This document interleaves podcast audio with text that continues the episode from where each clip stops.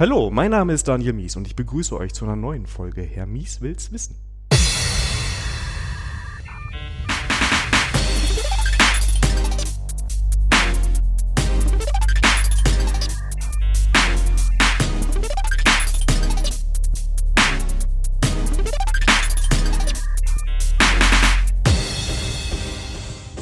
Heute mit dem Lobis. Hallo Lobis. Hallo Daniel. Und im wunderschönen Hamburg. Schön hier. Ähm, Lovis, du bist auch Konzentriker in Hamburg. Richtig. Genau. Magst du dich für den geneigten Hörer kurz vorstellen? Ja, ich bin Lovis. Ich bin seit einem guten Jahr hier bei Concentric in Hamburg. Ähm, früher lange Android-Entwickler gewesen, jetzt mittlerweile hauptsächlich Backend. Und ja. Jetzt sitzt du hier. Ne? Jetzt sitze ich hier. Ich glaube, wir haben ähm, irgendwann mal drüber gesprochen, dass du dich mit Kotlin viel beschäftigst und dann kamen wir auch schon damals auf die Idee, dass du mal in den Podcast kommen musst, ne? Genau. Weil Kotlin ist ja der, der heiße Scheiß äh, in der JVM-Welt. Richtig, der heiße Scheiß, aber eigentlich schon ziemlich alt. Wann kam es raus? Ähm, offizielles Release war, glaube ich, letztes Jahr. Oder vorletztes Jahr, aber seit 2010 arbeiten die ja daran bei, von JetBrains. Und, und immer schon in der Öffentlichkeit. Hat nur wenig Leute inter- interessiert. Ne? Das kam dann so richtig, ne, als ähm, Google sich damit gemeldet hat ne, und gesagt Genau. hat, Android-Support kam da. Genau, nach dem offiziellen Release irgendwann hat dann Google eben bei der I.O. gesagt, 17 war das, ähm, dass Kotlin ab sofort First Class Support auf Android hat. Und dann ging es halt richtig los. Ja, genau. Also es wird auch so immer prä- präsenter für mich persönlich. Ich bin jetzt ähm, Zeit nicht mehr so in der Java-Welt unterwegs, aber es hat so ein bisschen diese Rolle eingenommen, die Groovy vorher hätte. Kann das sein? Hm. Ja, kann schon sein, aber ich, ich denke, das kommt so ein bisschen. Ja, von Groovy hatte ich vorher nicht so viel gehört, sag ich mal so. Okay. Ich kannte das zwar, aber hauptsächlich als Sprache für Gradle und nicht so sehr jetzt unbedingt, um damit großartig viele ähm, äh, Programme zu schreiben oder so. Ja, ich glaube, es hängt ja vor allem, ja vor allem viel mit äh, Spring zusammen. Mhm. Wobei jetzt kommt wieder dünnes Eis, muss ich aufpassen, was ich sage, sonst äh, beschweren sich die Nutzer. ähm, Lovis, du bist auch bei Twitter und wir sagen ja am Anfang immer, wie der Twitter-Handle ist und der ist bei dir, Loves Brot. Wie Genau. das Brot. genau, da, und haben wir eben schon kurz gesagt, das hängt so ein bisschen mit Ronja Räubertochter zusammen, ne? Richtig, ja. Mein Bruder hat mich manchmal damit aufgezogen, dass die Mutter von Ronja ja auch Lovis heißt. Und irgendwie backt die wohl Brot in, der, in irgendeiner Szene und dann wird halt Lovis Brot gesagt. So, ich muss mal gerade das Ding hier rausnehmen. Wenn ihr einen Mhm. Brummen bis eben hattet, war das mein Fehler, weil ich das Netzteil dran hatte. Ähm, Besser so. Viel besser, ne? Mhm. Ähm, ich habe es da so ein bisschen ausgeblendet, aber jetzt oh, viel besser. ähm, Louis, wie bist du denn damals, äh, wenn wir von Kotlin sprechen, vielleicht mal ganz am Anfang dazu überhaupt gekommen? Also warum hast du immer gesagt, Kotlin ist dein Ding? Also, das war 2015, wenn ich mich richtig erinnere. Ich war damals ähm, hier, auch wieder hier in Hamburg angestellt bei einem Spielehersteller. Ich sag mal so, ich weiß nicht, wie viel ich sagen darf. Wir hatten eine Android-App und wir hatten das typische Problem, was man hat, wenn man ähm, generierte Models hat. Und zwar war das einfach, das waren die sogenannte anemische Models, die hatten überhaupt keine Logik, einfach nur Daten. Und dann hatte ich zufällig in meinem Twitter-Feed oder äh, wo auch immer, Google Plus, ich weiß es nicht mehr, ähm, das gab es nämlich noch damals, ähm, ein, ein Dokument gelesen von Jake Wharton. Und ähm, wer sich in der Android-Welt ein bisschen auskennt, der weiß, Jake Wharton, das ist so der Superstar, heute sowieso, aber damals auf jeden Fall. Und das Dokument, das hieß Using Project Kotlin for Android Development. Das hatte er für seinen Chef irgendwie geschrieben, um ihm die Vor- und Nachteile ähm, von Kotlin darzulegen. Und einer war eben diese Extension Functions, mit denen man bestehenden Code, auch Java-Code, einfach erweitern kann. Ähm, und da habe ich mir gedacht, hey, das klingt doch total cool. Vielleicht können wir das hier für unsere äh, anemischen Models benutzen. Ähm, hätte auch funktioniert, haben wir am Ende nicht getan, weil es eben nur auf Kotlin-Seite funktioniert hätte. Und in Java wären es weiterhin statische Funktionen gewesen, die wir sowieso schon hatten. Aber so bin ich damals das erste Mal in Kotlin, mit Kotlin in Berührung gekommen. Du mich also, also diese ganzen Klassen erwähnt hast, hätte ich jetzt gedacht, da kommt jetzt das typische Data Classes ähm, Beispiel. Äh, nee, ich bin mir nicht mal sicher, ob ich damals schon von Data Classes wusste. Aber es ging wirklich um die Extension Function. Das ist so auch heute für mich immer noch so der, der Unique Selling Point da. Ähm, was genau heißt Extension Function? Ja, das heißt, ich habe irgendeine Klasse, ähm, habe ich entweder selbst geschrieben oder aus einem Framework oder aus einer Library oder was auch immer. Und ich kann die dann erweitern mit neuer Funktionalität, ähm, ohne dass ich die be beerben muss oder so. Das heißt, ein String kann ich jetzt zum Beispiel nicht beerben, aber ich kann trotzdem eine Funktionalität hinzufügen, die, keine Ahnung, ähm, Reverse macht und den einfach umdreht oder sowas. Und intern wird das, wird das halt ähm, auf der JVM über statische Funktionen aufgelöst, nur im Kotlin-Code selbst merkst du davon nichts. Da sieht es aus, als wäre es eine ganz normale Funktion von String. Okay, das heißt, irgendwo im Code definiere ich das und dann Genau. hängt das sich quasi für mich gefühlt an die, an die String-Klasse dran und dann Richtig. kann ich das verwenden. Was natürlich extrem praktisch ist, das erspart einem so ein paar Utility-Funktionen, beziehungsweise es macht die ein bisschen schöner Das macht die einfach, genau, schöner zu benutzen. Sehr schön. Ähm, das klingt ja schon mal gut. Wie bist du denn da so? Wir können ja nachher noch ein bisschen auf die Features sprechen, was Mhm. es so alles ähm, gibt. Aber wenn ich jetzt mich für, für Kotlin interessiere, oder wie bist du denn da reingekommen in die Sprache? Gibt es da Dinge, die du empfehlen kannst? Ja, damals war das noch nicht so leicht. da gab es eigentlich nur das bisschen Dokumentation von JetBrains und ein, zwei kleine Blogposts. Ähm, mittlerweile sieht das ganz anders aus. Also es gibt zum Beispiel, das wurde mir jetzt gerade gestern oder so empfohlen, bei Coursera einen, einen offiz offiziellen, wirklich irgendwie Kurs, wo JetBrains auch mitgearbeitet hat. Ähm, der soll wohl sehr gut sein. Das ist auf jeden Fall eine Anlaufstelle. Ähm, Kotlin for Java Developers, glaube ich. Ansonsten, wenn man kein Java-Entwickler ist, kann man ja trotzdem auch mit Kotlin anfangen. Da gibt es jetzt ganz neu, wobei noch nicht hundertprozentig fertig, ein Buch Atomic Kotlin. Ist auch von einer geschrieben, die bei JetBrains arbeitet. Das sind auf jeden Fall gute äh, Einstiegspunkte. Und wenn man Android-Entwickler ist, kann ich nur sehr empfehlen. Damit habe ich dann tatsächlich richtig gelernt, ein bisschen später. Ähm, ähm, Kotlin for Android Developers von Antonio Lever oder so. Super. Ähm, wie immer bei allen Büchern und Links, die wir erwähnen, ich sammle die später und dann schreiben wir die alle in die Show Notes. Ne? Also wenn ihr da jetzt irgendwas wissen wollt, bevor wir hier URLs rein diktieren. Und natürlich alle Blogs, egal ob Medium oder DevTO, was auch immer. Kann überall was lernen. Ähm, es fällt immer ganz oft die, der Name von JetBrains, das ist ja die Firma, die auch IntelliJ zum Beispiel herstellt, also Mhm. die IDE. Wie ist denn das von der Community her und der Entwicklung von Kotlin? Ist das jetzt nur JetBrains oder ist das wirklich so wie ein Open Source Projekt? Also JetBrains hat das natürlich alles losgetreten. Die haben das in erster Linie erstmal für sich erfunden.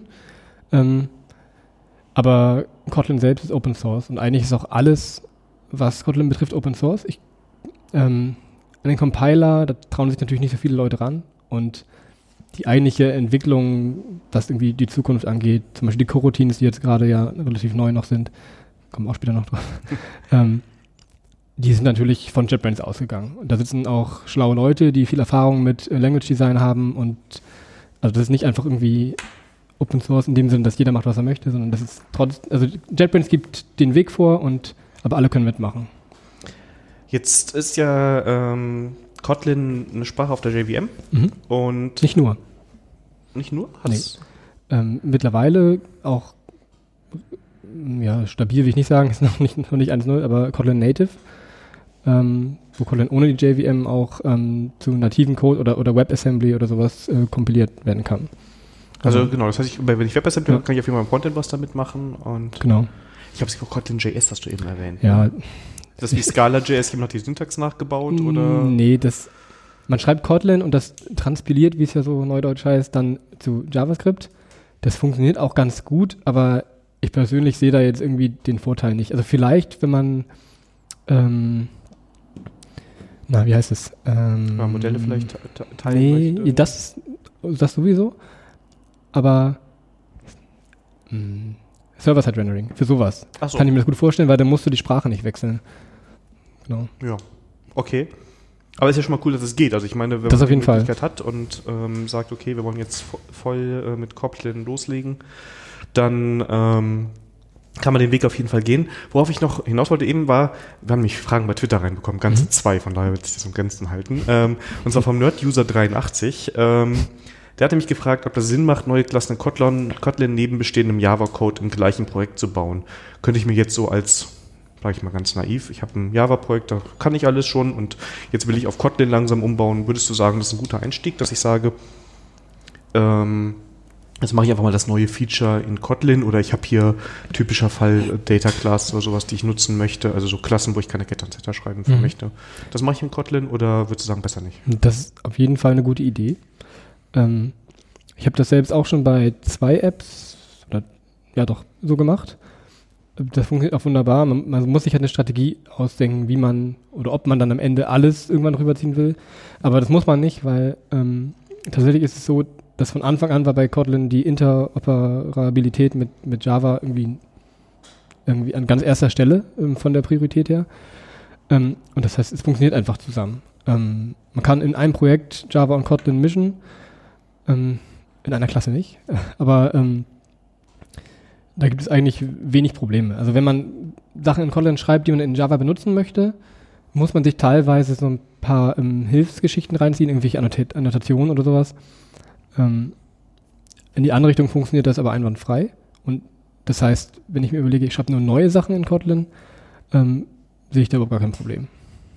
Wenn man sagt, man schreibt, man zieht langsam alte Sachen um, dann muss man sich ein bisschen mehr damit beschäftigen, aber es ist auf jeden Fall auch, es ist es wert. Aber ich, ich meine, das ist ja eigentlich das Coole daran, oder? Wenn ich jetzt überlege, vielleicht habe ich ein API-Projekt, wo ich als erstes ähm, Code sparen möchte mhm. und dann fange genau. ich damit einfach an. Ne? Und ähm, wenn ich dann die Erfahrung gesammelt habe und ich meine, so ein Team muss ja auch, sagen wir mal, sich an so eine neue Sprache gewöhnen, dann ist das ja schon mal ein ganz guter Schritt, um so langsam reinzugehen, bevor ich sage, hier friss oder stirb. Genau. Was viele ja immer sagen, ist dieses, fang doch im Test an. Das funktioniert, glaube ich, auch gut. Das kann ich nur deswegen nicht empfehlen, weil es einfach nicht so interessant ist. Und wenn es nicht interessant ist, kann, nicht Spaß macht oder was auch immer, das heißt nicht, dass Testen keinen Spaß macht, ähm, dann bleibt man nicht so am Ball. Also das ist zumindest meine Erfahrung. Deswegen würde ich wirklich lieber mit einem kleinen Feature oder einem Microservice oder so anfangen, den ich zur Not einfach neu schreiben kann, wenn es mir gar nicht gefällt. Ja, ähm, ja, ich bin auch, ob ich Testen gut fände. Also ich bin ein großer Freund von Test-Driven äh, mhm. Development. Das machen wir auch bei uns im Team ja, sehr ja. gerne und intensiv.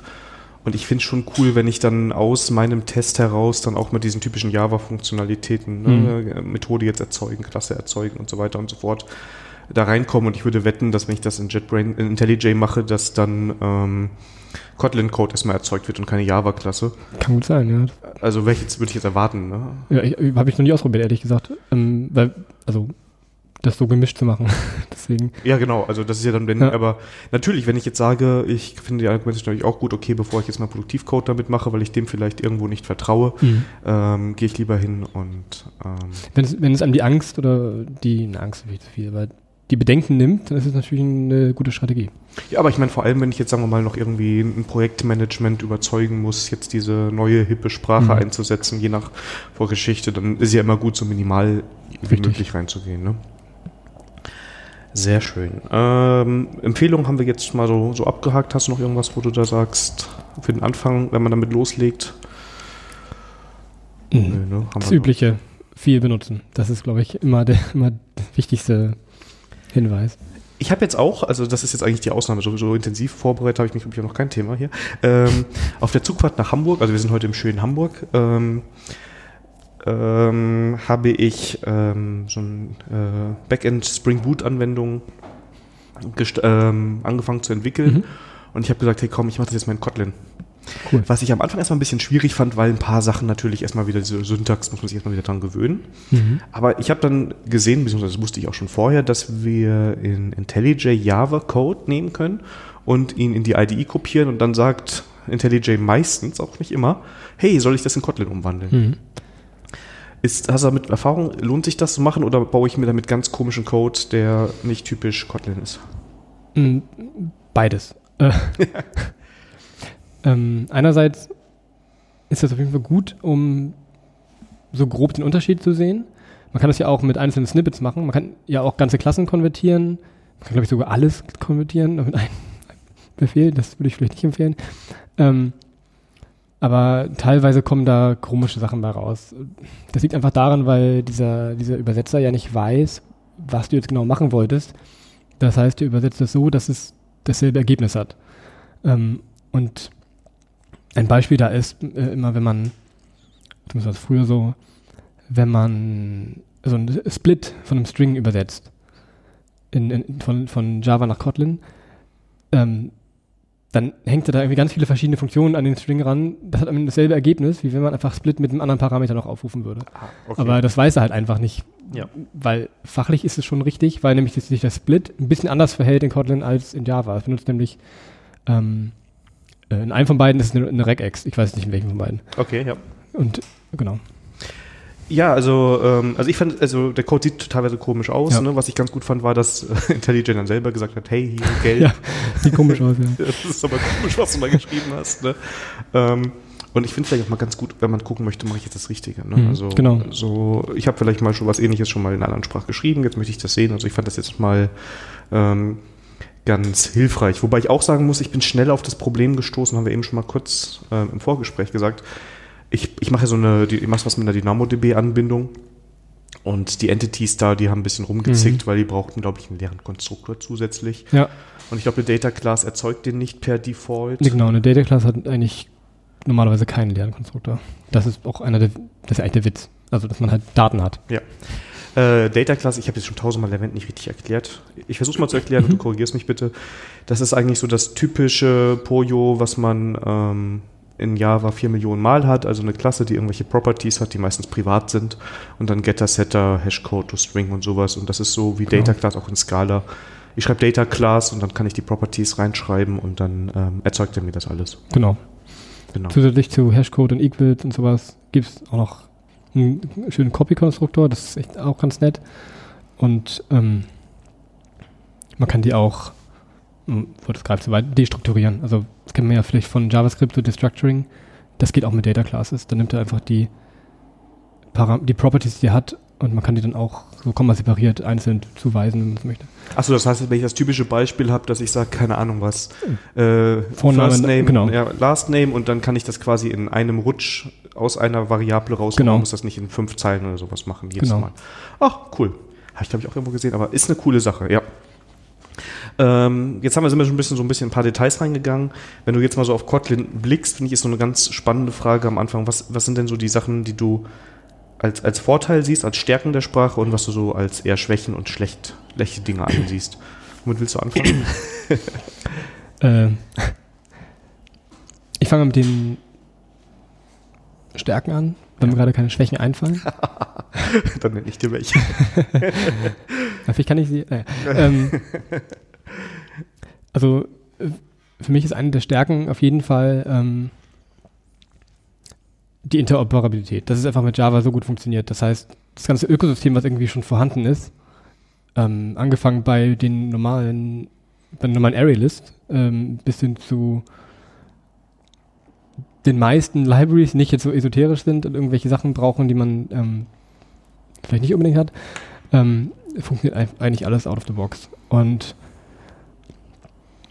das ist so eine der größten, größten Stärken äh, für mich. Ähm, und natürlich auch einfach die vielen verschiedenen äh, Features, die man so in Java nicht hat.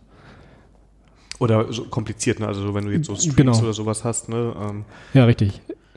Und die Streams zum Beispiel, die kannst du ja in Kotlin auch noch benutzen, wenn du diese Parallelisierung da irgendwie gerne hättest. Also, ähm, aber in der Regel, so wie man Streams normalerweise benutzt, einfach nur Map und dann Collect. Das ist in Kotlin halt viel einfacher, indem man einfach auf der Liste direkt arbeitet und sagt Map. äh, nutzt der, weißt du das zufällig, ob der intern dann Stream das über den Stream macht? Nein, ob der, das, der macht jetzt so eine Vorschleife intern. ach so. Genau. Und Schwächen? Schwächen? ja, ähm, ist ganz witzig. Äh, Ich war ja auf der KotlinConf ähm, Ja. im Oktober und so eine ähnliche Frage gab es auch beim Abschlusspanel an alle ähm, Speaker. Es war so, nenn dein Lieblings- und dein ähm, schlimmstes Kotlin-Feature. Und die Leute hatten echt Probleme damit, ähm, ein Feature zu nennen, was ihnen gar nicht gefällt. Also witzigerweise der ähm, der Lead Language Designer äh, oder Architekt, ähm, André Bressler, der sagte, er mag bestimmte Aspekte von der Delegation nicht. Kotlin ist Delegation ja so First Class implementiert und ähm, das gefällt ihm teilweise halt überhaupt nicht. Und er hat sich selber ausgedacht. Das fand ich schon irgendwie witzig. Was viele Leute immer nicht mögen, ist Public by Default. Ähm, in Kotlin, wenn man keinen Modifier dazu schreibt, ist es Public. Okay. Da, äh, das ersch erschreckt viele und verschreckt auch einige. Ähm, ja, kann ich jetzt, würde ich jetzt so nicht unterschreiben. Ich finde es in Ordnung. Man muss es halt wissen. Ähm, aber was hast du denn für Schwächen entdeckt? Das ist ein bisschen ja, einfacher. ich- ich Wie, kann ich dir, wie kann ich entkräften? Ja, was finde ich komisch. Ein paar Sachen sind so typisch. Also, ich habe nie den Sprung auf Gradle so richtig gemacht. Mhm. Ne, deshalb finde ich alles schlimm, wenn ich da erstmal mit Gradle-Beispielen mich in Okay. Tutorials durchklicken muss. Ich fand erschreckend dieses, ähm, dass ich Data Class habe und ich will einen leeren Konstruktor drin haben. Mhm. Und dann musste ich so eine Annotation nehmen, at JVM Overloads. Mhm. Und das klingt für mich schon mal, okay, ich mache hier gerade irgendeinen komischen Schmuh, nur weil ich einen leeren Konstruktor haben muss. Und das fand ich dann so ein bisschen merkwürdig. Mhm. Ja, Dann, ja. die Frage ist ja, warum musst du einen leeren Konstruktor haben? Weil irgendeine Library das gerne will, Ja, weil, genau. weil sie halt auf, auf Java arbeitet. Genau. Ich, und das ist blöd, aber es gibt ja eine Lösung dafür, wie du gerade schon gesagt hast. Ähm, die musst du aber erstmal finden. die musst du erstmal finden. Das ist tatsächlich vielleicht ein Problem. Ähm, wobei es da auf der Webseite auch so eine Interoperabilitätsstichpunkt gibt. Muss man auch nur wissen, das ist Ding. Okay, okay das wisst ihr ja jetzt, Ja. verlinken wir auf jeden Fall, ja. Ähm, Ja, es sind so typische Google-Probleme. Ne? Also klar, wenn du jetzt das erste Projekt machst, dann war bei mir viel, ähm, dass man sich erstmal die neue Syntax gewöhnen musste. Mhm. Dieses, dass ich in der Klassendefinition ja quasi schon so den Konstruktor mit reinpacken kann, ich das richtig gesehen Ja. habe. Ne? Also ich schreibe Class. muss, du musst, das ist der, ist der, ähm, der Primary Constructor oder Constructor, der ist oben in der Klassendefinition. Wie in, in Scala, glaube ich, auch, ne? Oder? Das kann sein. Ja. Aber es ist halt, es, ist schon, es sieht erstmal komisch aus. Ich schreibe Ja. irgendwie Class äh, Person und dann runde Klammer auf, Mhm. Private Wall First Name, Private Wall Last Name. Richtig. Kommt immer sehr gut an einem Podcast Code zu diktieren. Ne? Ja. Und wenn du beides Private machst, wie kann man denn darauf zugreifen?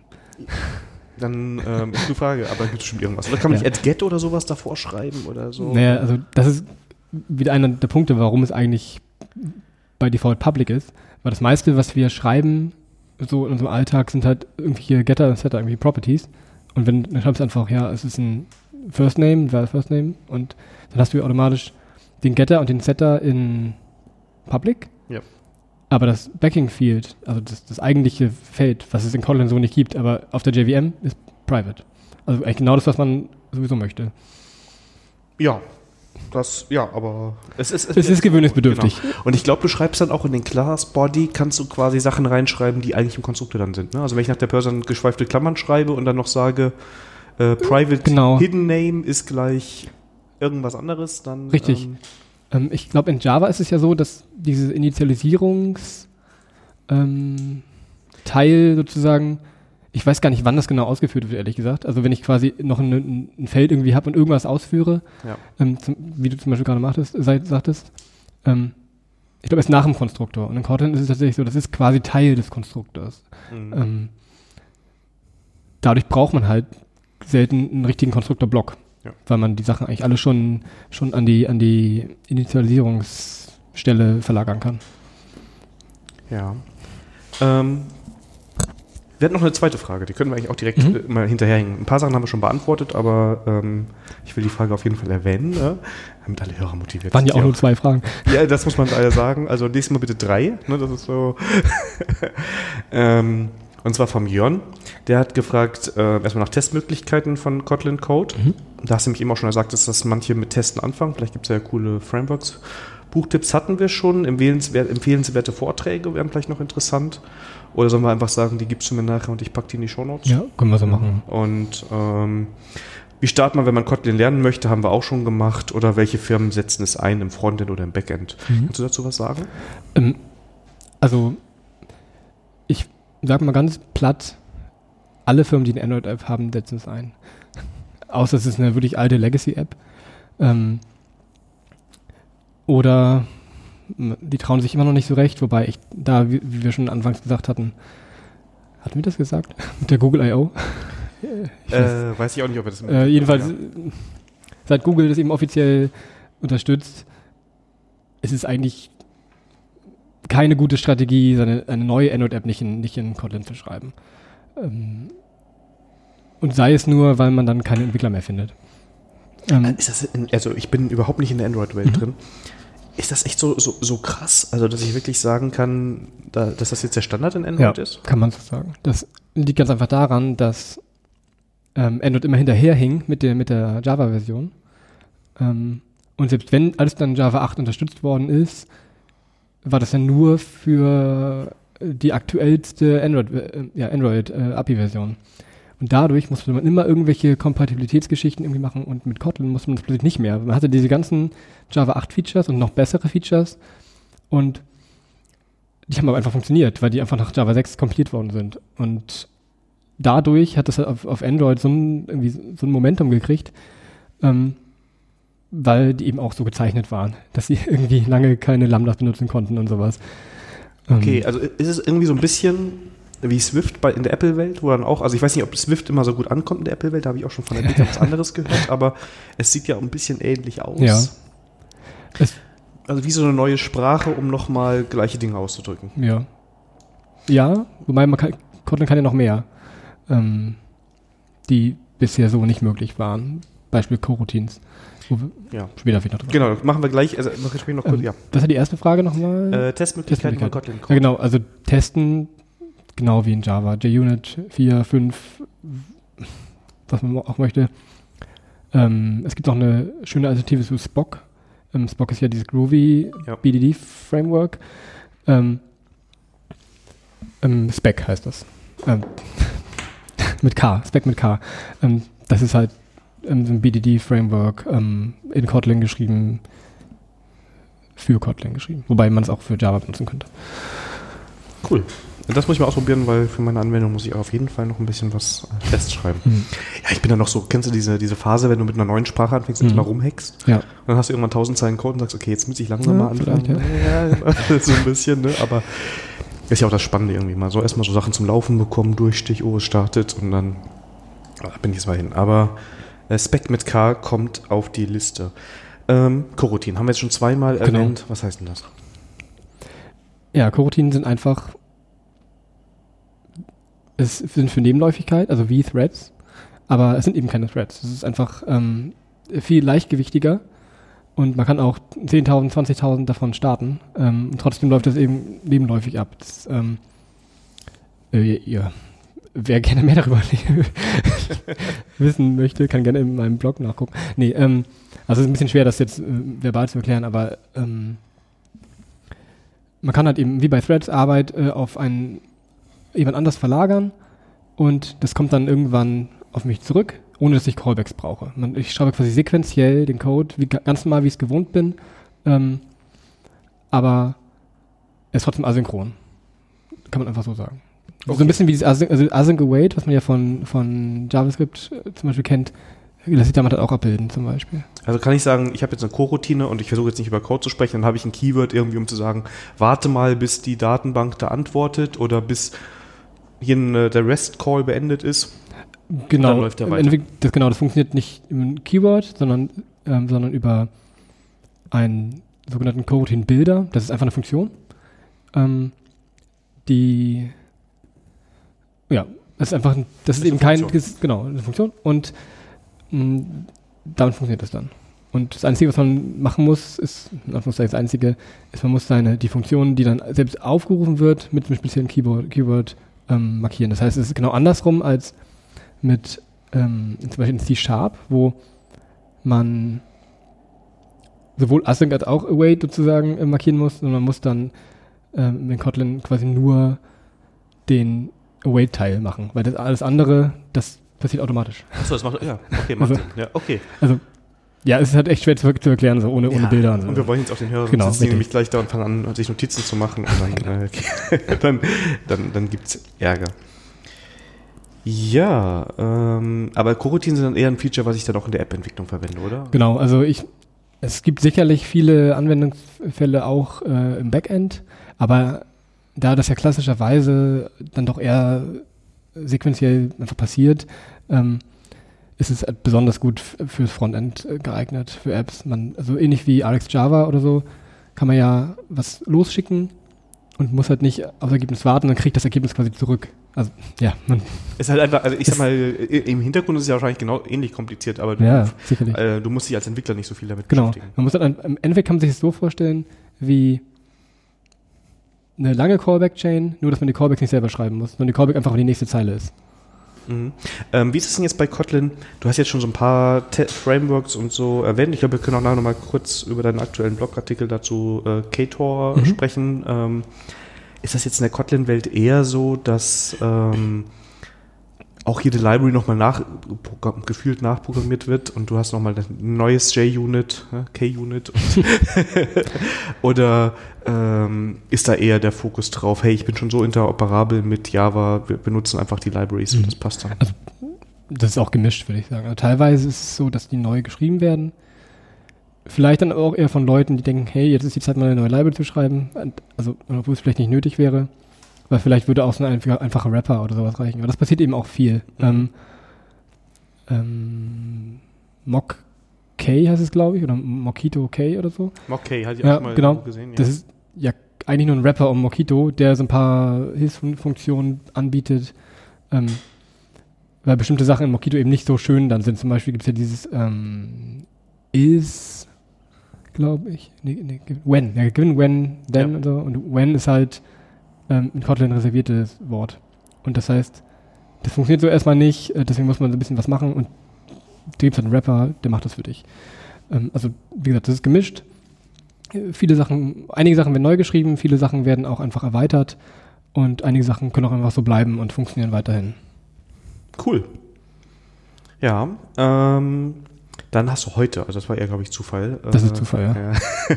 äh, noch einen Blogartikel geschrieben und zwar zu ähm, KTOR. Genau. Was ist denn das? KTOR ist ein Web-Framework, Web, um Web-Services zu schreiben.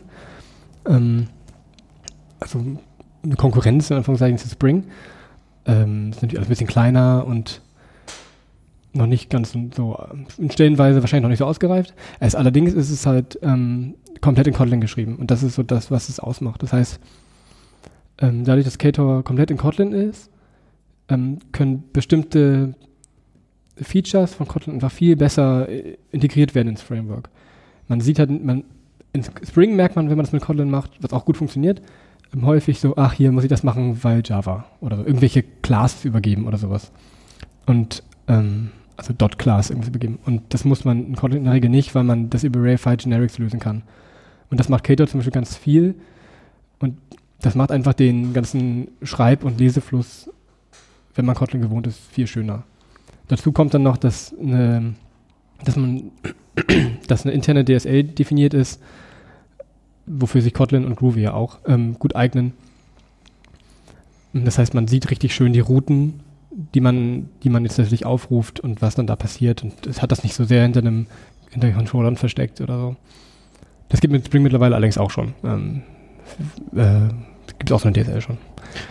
Äh, ist Kotlin da stark drin, DSL zu schreiben? Wie bei, äh, bei Groovy war ja ziemlich bekannt ja. dafür, dass man DSL so gut damit schreibt. Genau, und der, der, Vorteil ist halt, dass die typsicher sind, anders als in Groovy. Ähm, ähm, durch viele, viele irgendwie Sprachkonstrukte, sag ich mal, oder, oder die Syntax äh, kann man sehr gut solche kleinen DSLs schreiben. Also ich, das sind natürlich nicht so DSLs, wie man irgendwie jetzt irgendwie aus der Eclipse-Welt irgendwie kennt und sagt, ja, lass mal ein DSL schreiben für irgendein total krasses ja. Thema, sondern es geht wirklich darum, mir kleine interne DSLs zu schreiben, die aber immer noch Code sind. Das heißt, ich kann sie auch einfach jederzeit erweitern, nur ganz mal programmieren innerhalb dieser DSL, äh, einfach nur um um den Code lesbarer zu machen, weil okay. geht dann einfach, ist dann ja ist ja wie so eine Art ist ja so ein High-Level-Interface quasi. Ähm, genau. So auf der obersten Ebene habe ich irgendwie so eine schöne DSL und weiter runter habe ich dann den normalen Code. Genau, also du hast so die, ähm, ist das was, was du häufig nutzt, jetzt gerade so in der Android-Entwicklung, dass du sagst, das hilft mir jetzt? Äh, hast du da so einen Use Case oder? Ja,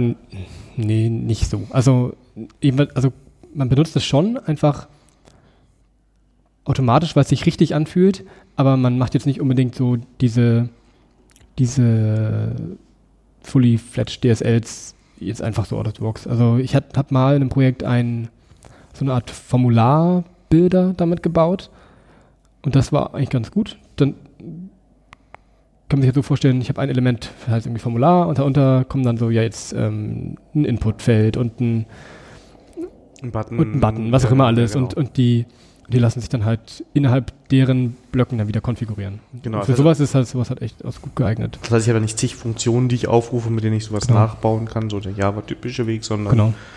es sieht halt einfach ein bisschen schicker aus und kann wahrscheinlich auch jemand lesen, der jetzt nicht im Code so. Genau. Und Ja. ich glaube, Tornado FX ist so ein Ding, das ist quasi ein Java FX Wrapper oder sogar neu geschrieben komplett, der eben auch so ein DSL nutzt, um dann eine UI zusammenzubasteln. Cool. Ist das, ist das, ist das noch so ein Use Case? Baut man noch so Desktop-Apps? Ich weiß es nicht. Aber ich, wenn, dann würde ich es damit machen, glaube ich. Ja, das sowieso, weil es ja Kotlin ist, ne? ähm, weil ich hatte so ein bisschen den Eindruck, dass der Trend immer weggeht. Wir machen Ja, wieder ich so denke eine, auch. Lieber so ein Electron-Ding. Genau, weil wir haben so viel RAM inzwischen, dann ist das kein Problem. wenn so Ja. Außer du würdest zwei gleichzeitig aufhaben. ja, das ist natürlich das Problem. Ne? Wobei, ähm, da hatte ich auch mal, oh, ich weiß nicht, ob ich einen Talk finde, welchen Tin- äh, finde, ähm, ver verlinke ich Ihnen von einem von den äh, Electron-Entwicklern. Die, die wollen schon, dass es irgendwie eine gemeinsame Hm. Runtime gibt, wo dann nicht mehr so viel drauf läuft. Und die sagen auch, hey, so viel Speicherverbrauch ist da gar nicht, wenn man das und das und das richtig macht. Ne? Aber naja, ähm, die meisten Elektron-Anwendungen, die ich installiert habe, haben das nicht richtig gemacht. Richtig. Sehr schön. Ähm, also Ke- Keto nochmal kurz zurückzubekommen, ist aber dann primär so, wenn ich so einen einfachen Webserver mit dem Controller Genau, aufsetzen will. richtig. Ist jetzt nicht so mit Security Package drin. Na doch, sowas. Security gibt es auch. Ich weiß nicht, also es ist definitiv nicht so viel möglich wie in Spring, was Security angeht, aber Authentifizierung ist machen möglich, ähm, sowohl Basic auf als auch irgendwie OAuth oder äh, JSON Web Token. Ähm, da gibt es schon vieles. Ähm, aber es ja, es kann einfach nicht schon so viel haben wie Spring, einfach Ja, weil Spring einfach schon viel länger lebt. Wobei ich fand, also ich fand auch, dass das, wie gesagt, hast du ja auch eben schon erwähnt, relativ gut aussieht. ne? ja, das genau, das auf jeden Fall. Ne, also das ist so, ist eine Klasse mit einer Annotation, dann muss man auch die ganzen Klammern sich nicht sparen. Genau. Semikolons muss man sich kann ja sowieso auch sparen bei sparen, den ja. meisten modernen Sprachen. Ne?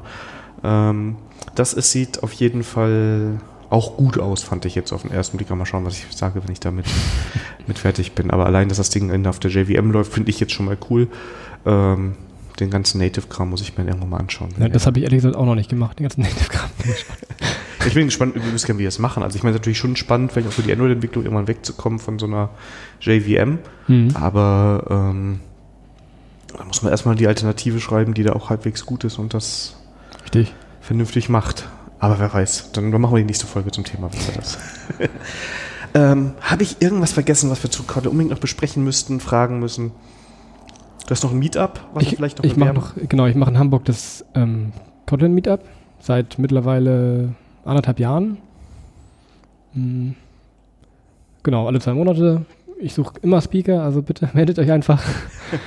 ähm, und ja, es macht mir Spaß, das Meetup zu machen. Und ich lerne vor allen Dingen auch jedes Mal wieder neue Sachen auch über Kotlin, die ich selbst auch noch nicht wusste. Obwohl ich ja in Deutschland, sag ich mal, einer bin, der es schon am längsten macht. Also nicht am längsten, aber mit, mit am längsten macht. Ähm, ja.